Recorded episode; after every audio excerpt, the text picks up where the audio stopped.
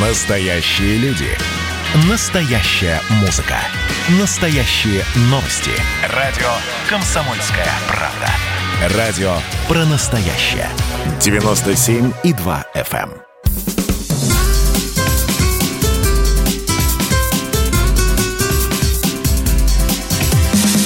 Программа с непримиримой позицией. Вечерний Мордан. Всем здравствуйте! В эфире радио «Комсомольская правда». Я Сергей Мордан, снова один. Мария Баченина продолжает болеть и сидеть дома. И, в общем, не может даже с вами пообщаться по удаленке, потому что у нее болит горло. А, ну, поэтому попробуем действовать в таком довольно новом, необычном для меня ритме.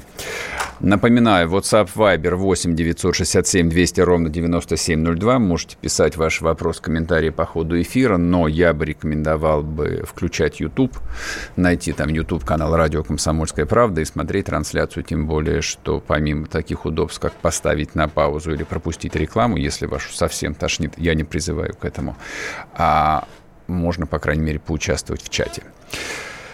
Так, Топ-3 новостей. Нет, не будет топ-3 новостей, но я пару новостей вам коротко, так сказать, презентую для обдумывания. А, «Справедливая Россия» – партия, которая точно не занимает много места в вашем сознании, внесла в Думу проект, он уже зарегистрирован в электронной системе об отмене трехдневного голосования, свидетелями которого мы были 13 а, числа. Напоминаю, единый день голосования. По-моему, 38 регионов России избирали глав, а, муниципаль... А, региональные парламенты и, и прочее, и прочее, и прочее.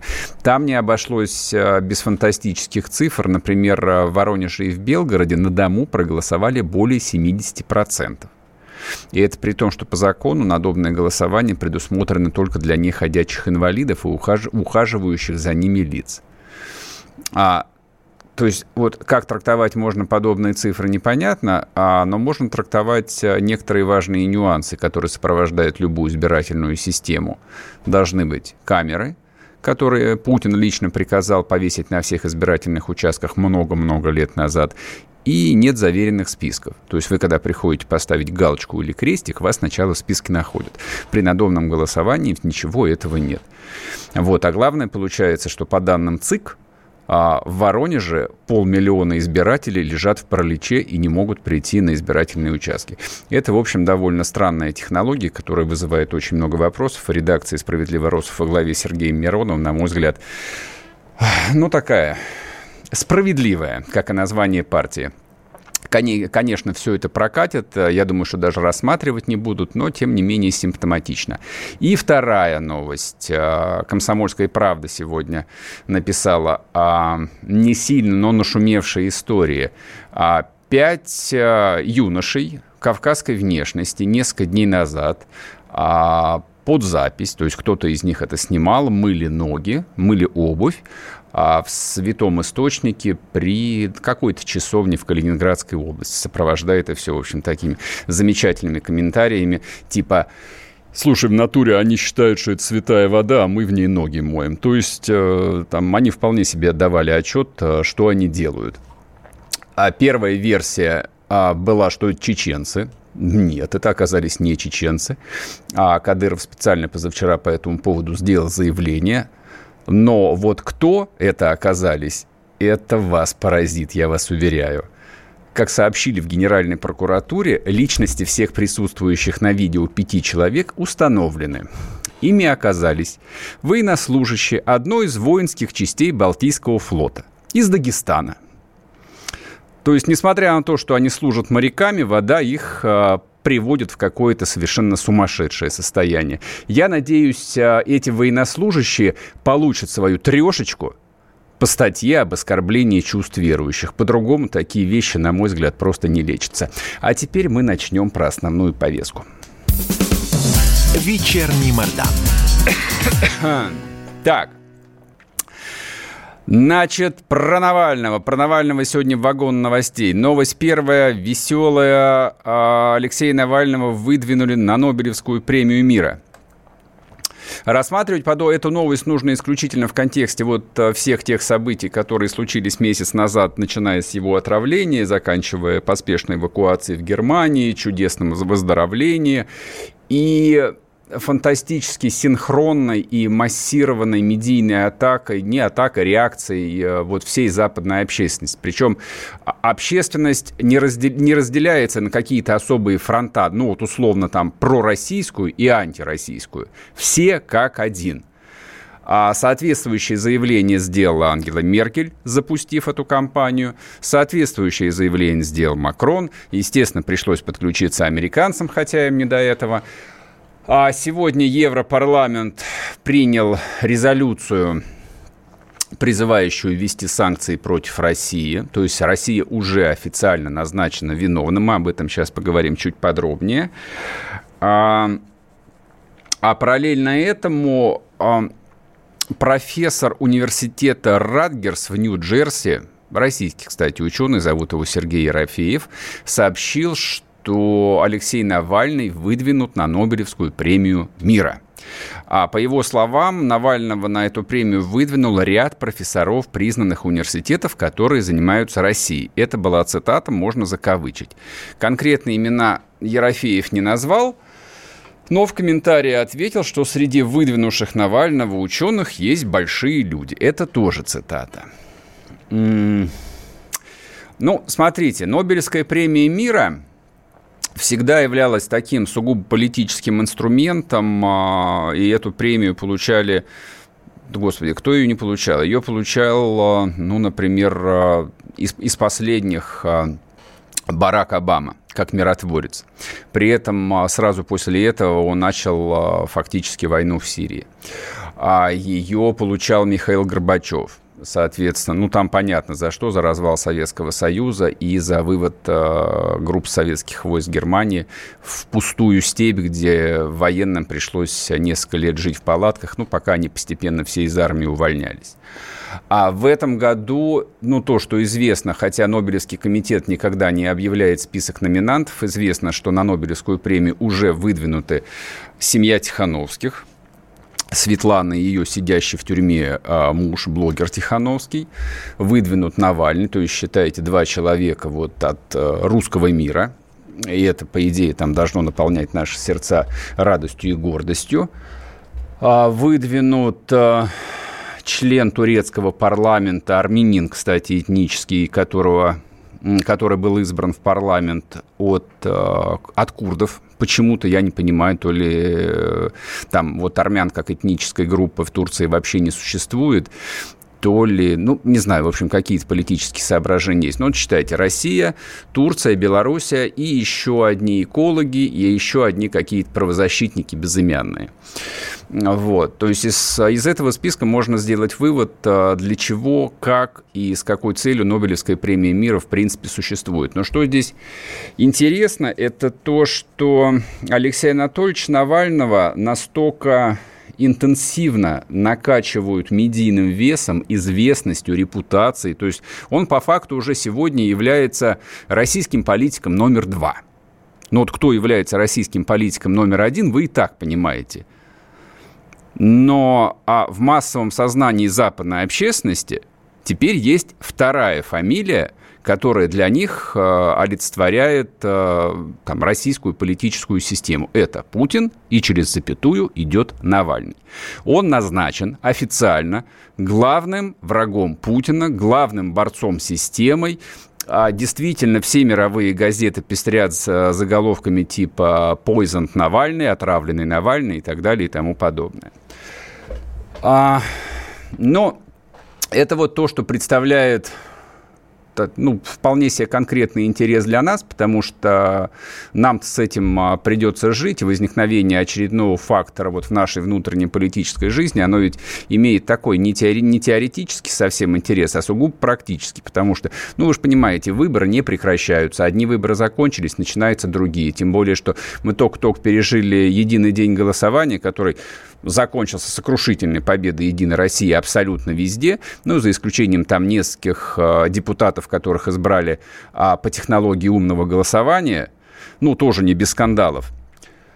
А не прекращаются разговоры о досрочном а, о досрочных выборах в Государственную Думу и даже о досрочных выборах президента.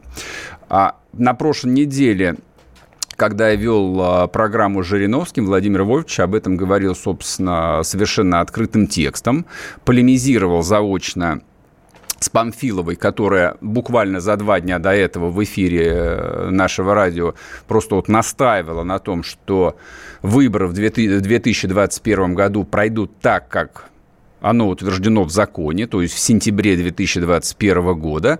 А на что Жириновский, в общем, хохотал и говорил, да господи, проблемы-то какие. Нажали на кнопку в Государственной Думе и назначили выбор на апрель. Ну, тем, тем более, что большинство конституционной у Единой России в Государственной Думе есть ничего не стоит принять за 15 минут любой закон, тем более такой, в общем, как бы технический закон, который не вызовет никаких социальных потрясений, как э, сдвиг в дате голосования. Ну и тем более, что голосование в апреле, ну, с точки зрения здравого смысла, это гораздо удобнее, чем голосование в сентябре. То есть 13 сентября все нормальные люди еще либо сидят на даче, и добирают последнее, так сказать, э, летнее солнышко, либо мед... входят э, в учебный процесс и вместе с детьми делают целыми днями уроки. им точно ни до каких недовыборов. Так, сейчас мы уйдем на перерыв. Напоминаю, WhatsApp Viber 8 967 200 ровно 9702. Пишите ваши вопросы, комментарии, подключайтесь а к Ютубу идет трансляция и подписывайтесь. Телеграм-канал Мардан. Через пару минут вернусь к вам. Было начало. Это действительно история, которая будоражит. Так вся страна обалдела. И Россия родина слонов, она от океана до океана, да, и мы, мы всегда правы, мы никогда не сдаемся. И самое главное, что же будет дальше? Комсомольская правда. Это радио.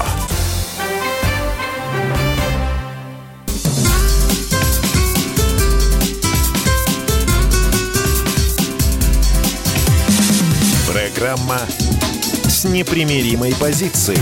Вечерний Мордан. И снова здравствуйте. В эфире радио «Комсомольская правда». Я Сергей Мордан. А трансляция в Ютубе идет, там работает чат, и, соответственно, вот из чата я только что прочел э, вопрос ну, точнее, вопрос, э, комментарий по ходу дела о том, что резолюция Европарламента – это не более чем декларация о намерениях и ничего не значит. Это не совсем так.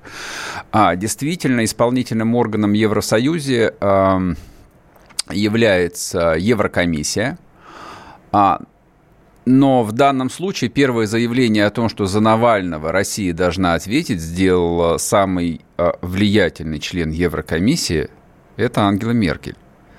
Поэтому в данной ситуации процессом руководит исполнительный орган. И санкции, да, конечно, есть вопрос, а, в, каких, в какой форме, в каком масштабе они будут приняты, но то, что они будут приняты, в этом лично у меня нет ни малейших сомнений. А при этом, ну, хоть каких-то объективных оснований э, вот э, настолько прямо, настолько бескомпромиссно, не допуская никаких оговорок обвинять Россию в отравлении Навального, ну, мне кажется, не появилось. Сегодняшняя а, сегодняшнее видео, которое ФБК разместила в, в Инстаграме, где они, значит, показывают номер Навального в Томске, где он останавливался, и там в мини-баре стоит вот та самая, значит, бутылка с водой, и они написали о том, что отравили Навального не в аэропорту, отравили его в гостинице, и, скорее всего, яд подмешали именно вот в эту пластиковую бутылку. Но, честно говоря, вот весь мой человеческий опыт – он говорит о том, что комбинация очень ненадежная.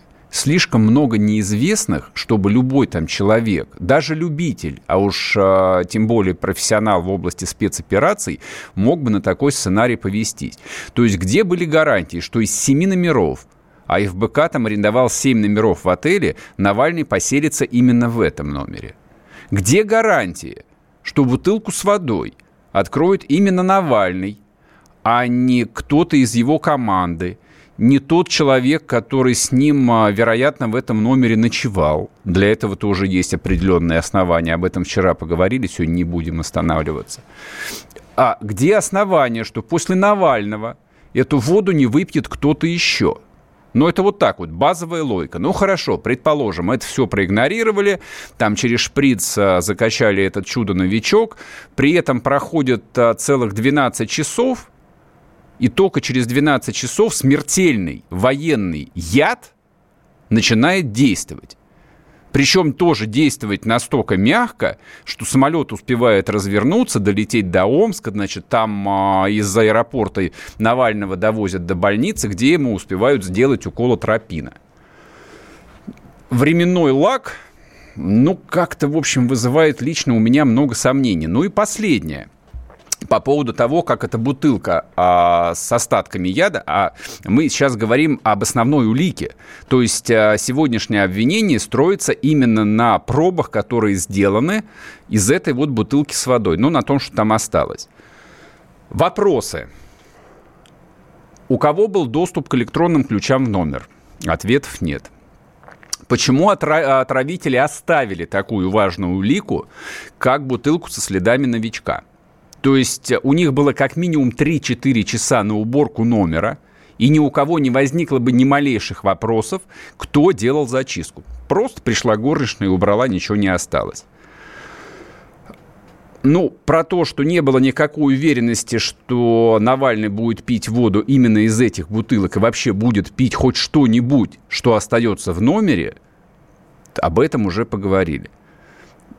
Последнее. Если обратиться к случаю со Скрипалями, а мы обращаемся к нему ровно потому, что истории схожи раз, а, используется в обвинениях один и тот же бренд 2, там а, пострадали порядка 130 человек.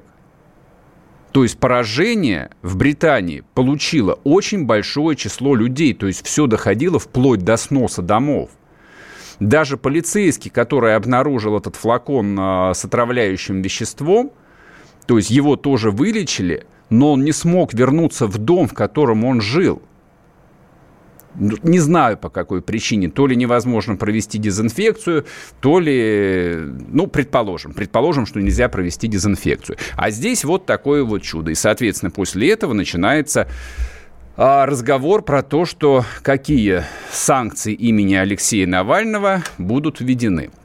Значит, в этих санкциях а, прозвучал только один очень а, такой долгоиграющий момент – Предполагается, об этом а, написано в декларации Европарламента, я ее сегодня специально не поленился, прочитал в оригинальном виде, не в изложении российских СМИ.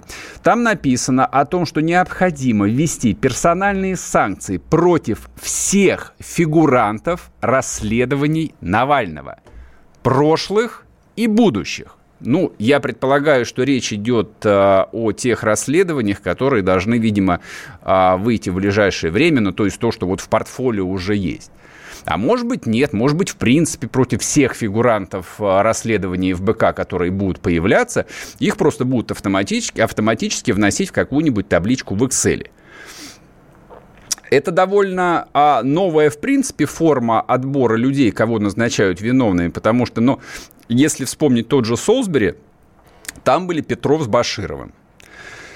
А там а, в список было включено руководство ГРУ. То есть они назначили организатором этого отравления главное разведуправление Генерального штаба. Ну окей, хорошо, предположим, да, военная разведка, значит, отравила этого шпиона. Здесь просто берут людей по принципу про тебя снимали ролик, ты являешься подозреваемым.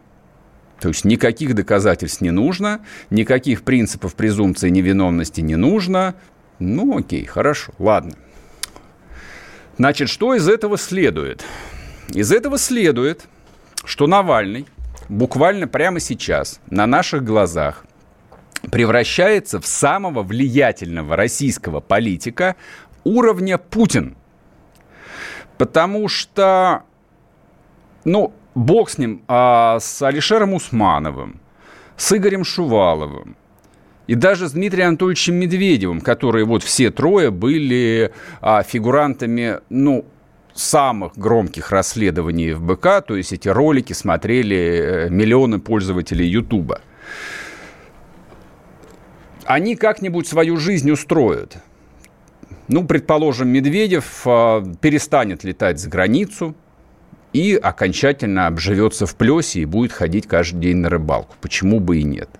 Предположим, Алишер Усманов свою 350-метровую яхту, точнее их у него две, перегонит одну в Севастополь, а вторую, ну не знаю, в Ялту, допустим, и будет курсировать по Черному морю. Предположим. Предположим, даже Игорь Шувалов своих прекрасных рыжих собак Корги будет возить теперь не на выставку в Гамбург или во Франкфурт, а в какой-нибудь Киржач. Какая разница, в конце концов? Сэкономит на авиационном топливе. Но дело в том, что в группу риска попадают абсолютно, абсолютно все предприниматели, абсолютно все ключевые политики. Алексей Анатольевич фактически становится, если не царем, то папой римским. Потому что кого захочет, он завтра проклянет, назначит в еретики, ну, точнее, в коррупционеры. И все, твоя жизнь на этом закончена – Поэтому я думаю, что процесс а, сбора денег вот а, под проект, который называется «Прекрасная Россия будущего», вот в этом контексте приобретает, если не новую жизнь, то масштаб, который лично мне там даже трудно вообразить. Платить будут абсолютно все. Потому что любой ролик ФБК, Любое обвинение со стороны Навального, а он уже говорит, он уже нормально себя чувствует, будет означать фактическую смерть любого крупного или среднего бизнеса. То есть тебя завтра объявляют коррупционером, врагом новой прекрасной России, и на тебя автоматически накладывают санкции от лица Евросоюза. Арестовываются все твои активы, что это такое? Это не только там недвижимость в Провансе или на Лазурном берегу. Это, допустим, валютные счета. Если у тебя есть экспортные поставки, у тебя всегда есть счета в евро или в долларах. Они автоматически арестовываются. С тобой перестают вести дела. Ты мертвец. О ком бы ни шла речь. Являешься ты Усмановым, Дерипаской, Фридманом, кем угодно.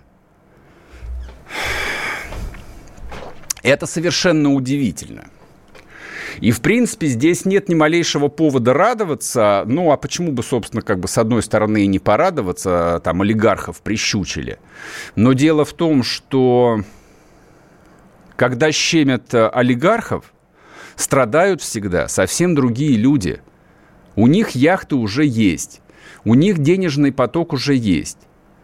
И когда Ротенберг в свое время сказал э, там про то, что если заберут у него активы, да пусть подавится – это, это означает только одно, что его потери будут скомпенсированы.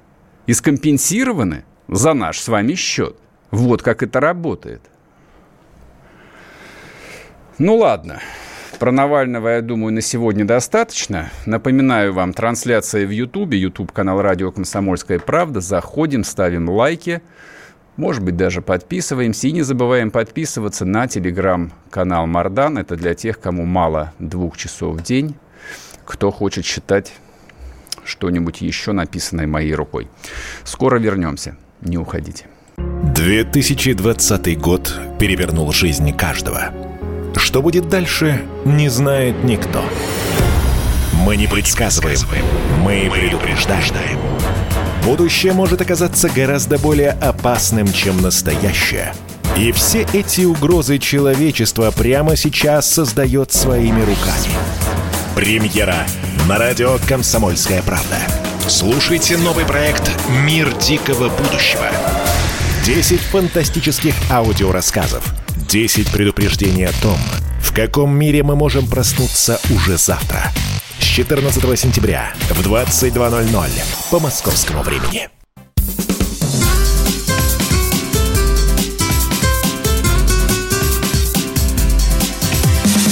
Программа с непримиримой позицией. Вечерний Мордан. И снова здравствуйте. В эфире радио «Комсомольская правда». Я Сергей Мордан. Сегодня один. Мария Баченина болеет, сидит дома, лечит горло. А, Сейчас мы обсудим а, необыкновенную тему. Мы довольно редко говорим об этой стране. Я только сообщу вам а, важную новость. Я думаю, что вас это заинтересует. Собянин рекомендовал руководителям по возможности продлить дистанционную работу для сотрудников. Это очень любопытно в контексте того, что последние четыре дня со всех сторон а, идет потоком, а, идут потоком новости о том, что второй волны не будет, никакой, никакого повторного режима самоизоляции не будет, для этого нет никаких оснований. При этом подобного вот рода комментарии, которые позволил с ним московский мэр, мне кажется, в общем, вызовут э, встречную волну вопросов. То есть, если нет опасности, пандемия побеждена, и даже мы изобрели чудо-вакцину, какого черта а, нужно продлевать режим дистанционной работы для сотрудников? Ну, правда. Кто-нибудь ответьте, пожалуйста, из мэрии, напишите нам. Так, ладно, значит, смотрите, новости из Польши пришли. Вот какого рода. Польша намерена арестовать диспетчеров, авиадиспетчеров, работавших самолетом Качинского. Напомню, а, о чем идет речь, что случилось? А, случилось это очень давно, в 2010 году.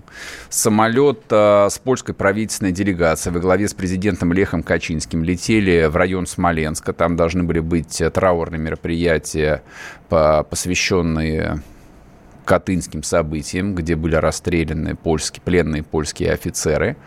Но до Смоленска самолет не долетел. При заходе на посадку там были неблагоприятные погодные условия, самолет задел э, березы и упал, раз, ну, разбился. Погибли все абсолютно, погибло там, по-моему, около 100 человек. А через год уже Международная комиссия МАК, это Международная авиационная комиссия, сделала заключение, то есть было расследование, из которого следовало, что авария произошла по вине пилотов, а, на которых давил а, главно, главнокомандующий, пьяный главнокомандующий польских а, военно-воздушных сил. Уж не знаю, там а, заставлял ли он их садиться или сам сел за штурвал. Неважно, люди погибли, поэтому тут не о чем говорить, но тем не менее точка в этой истории была поставлена практически сразу, но поляки не прекратили расследование, первые, ну, мне казалось, 8 э, лет, да, примерно 8 лет э, качалась история о том, что самолет польского президента был взорван, потому что на сиденьях, на, ну, то ли на одном, то ли на нескольких сиденьях э, из салона и на крыле были обнаружены следы тротила.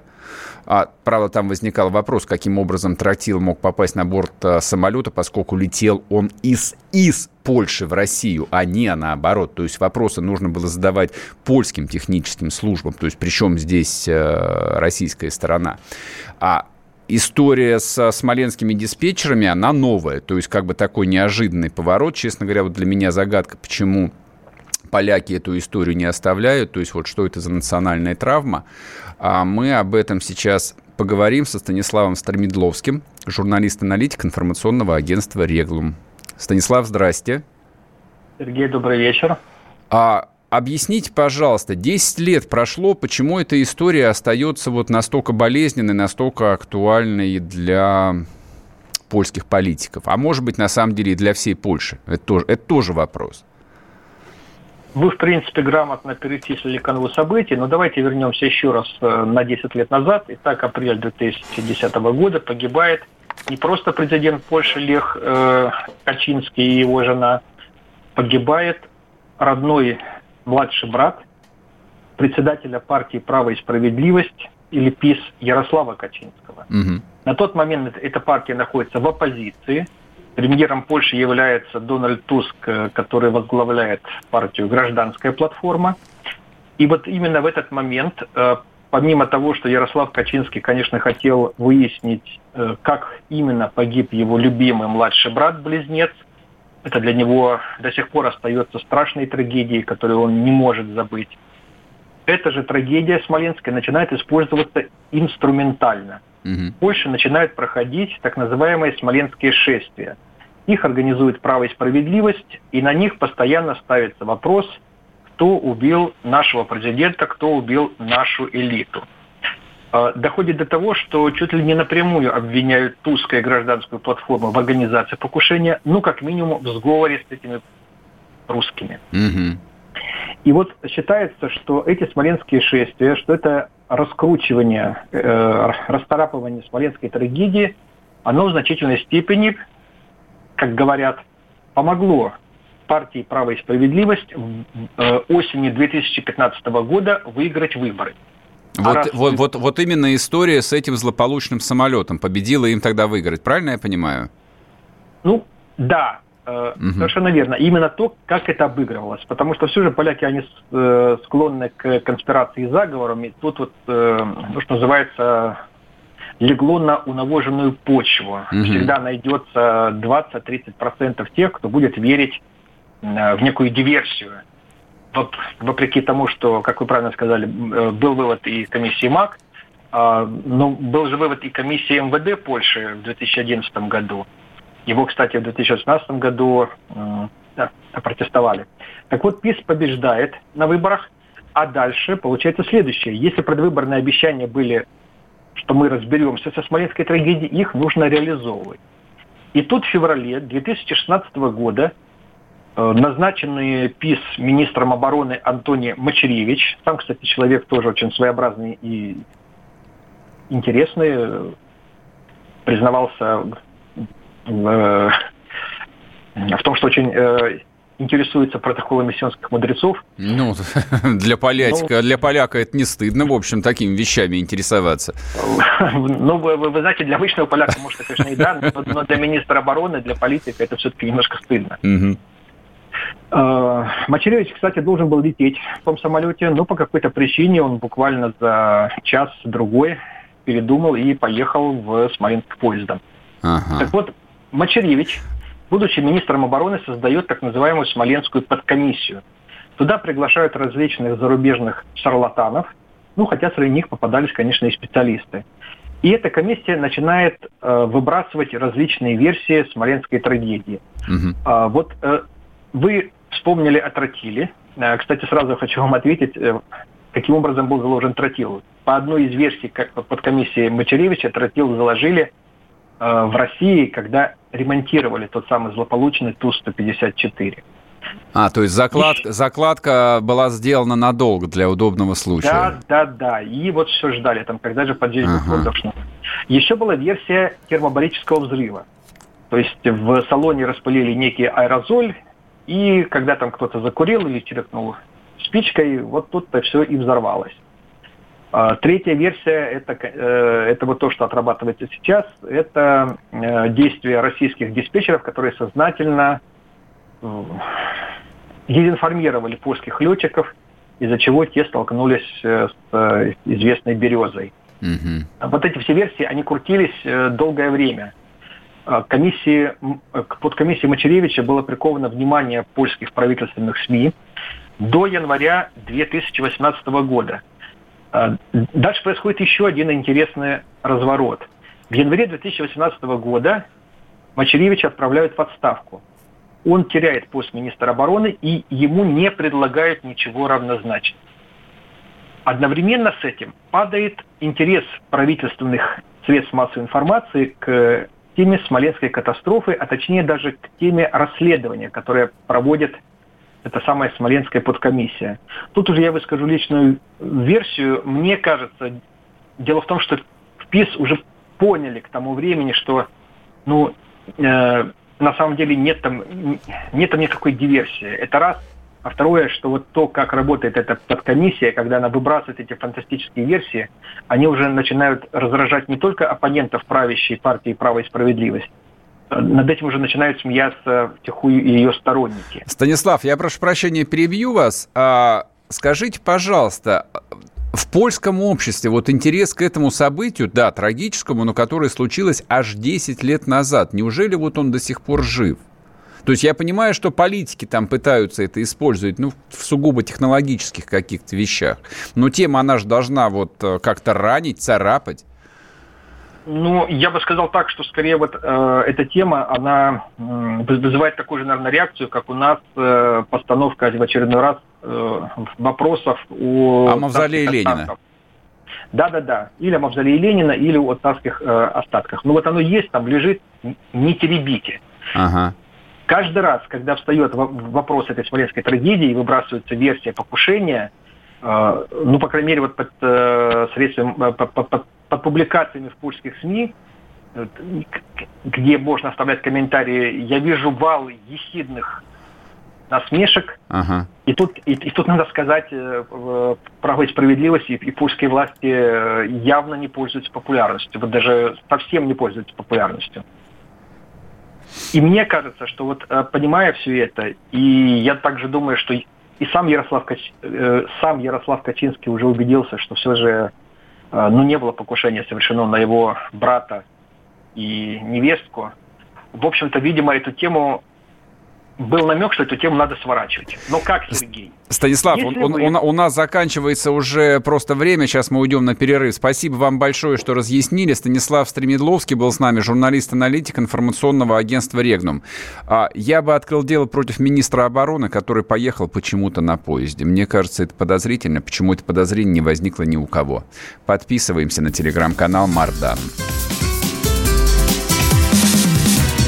Программа с непримиримой позицией. Вечерний Мордан.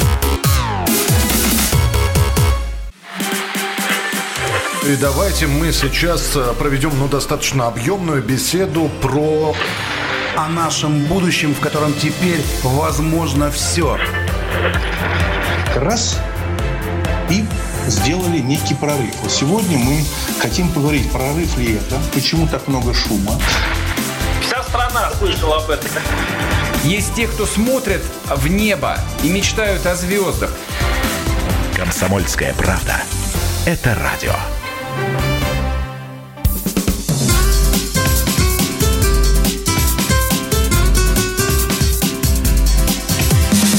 Программа с непримиримой позицией. Вечерний Мордан. И снова здравствуйте в эфире радио «Комсомольская правда». Я Сергей Мордан. Трансляция в Ютубе. Заходите, подписывайтесь. Тем, кто смотрит в Ютубе, я прошу, не поленитесь, поставьте лайк. Робот э, Гугла работает э, специфическим образом. Нет лайков, значит, он не показывает подписчикам. А это не очень хорошо. А в заключительной части, сегодня короткий эфир, в следующем, части, э, в следующем часе будет интервью, которое Тин Канделаки взяла у министра Лаврова. Я хотел бы поговорить о вещи очень тяжелой, болезненной. Мы об этом говорили последний раз много в прошлом году, когда случилось э, там ужасное убийство в Саратове, где убили маленькую девочку. В этот раз произошло примерно то же самое такое же невероятное, тем не менее, вполне себе обыденное. Таких преступлений в России случается довольно много. Каждый год, я думаю, что счет там идет на десятки, на сотни, а может и на тысячи. Я не знаю, я не смотрел статистику. А, но меня, честно говоря, вот эм, корябает и не дает никакого покоя то, что на фоне этого информационного мусора, которым забиты абсолютно все телеканалы, все СМИ, все радиостанции, там, Навальный, отравление, новичок, какая-то бессмысленная ерунда, которая вообще никак не влияет на человеческую жизнь. Там совершенно ужасная трагедия, которая произошла в этот раз в Ярославской области, она произошла совершенно незамеченной Никто об этом практически не говорит, никому до этого нет дела. А случилось там следующее, я коротко скажу. 15 сентября в городе Рыбинске а, изнасиловали и жестоко убили двух девочек-сестер. Одной было 13 лет, второй 8. Убил их а, сожитель их мамы. Его сейчас ищут. Но ужасно ведь даже не это –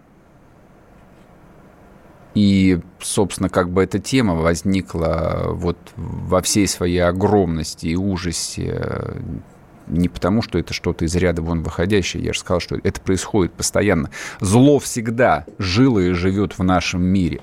И страшные убийства, страшные преступления, к сожалению, да, они сопровождают человека во время всей его, всей его истории там, на протяжении десятков тысяч лет. Ничего не меняется в этом смысле, конечно же.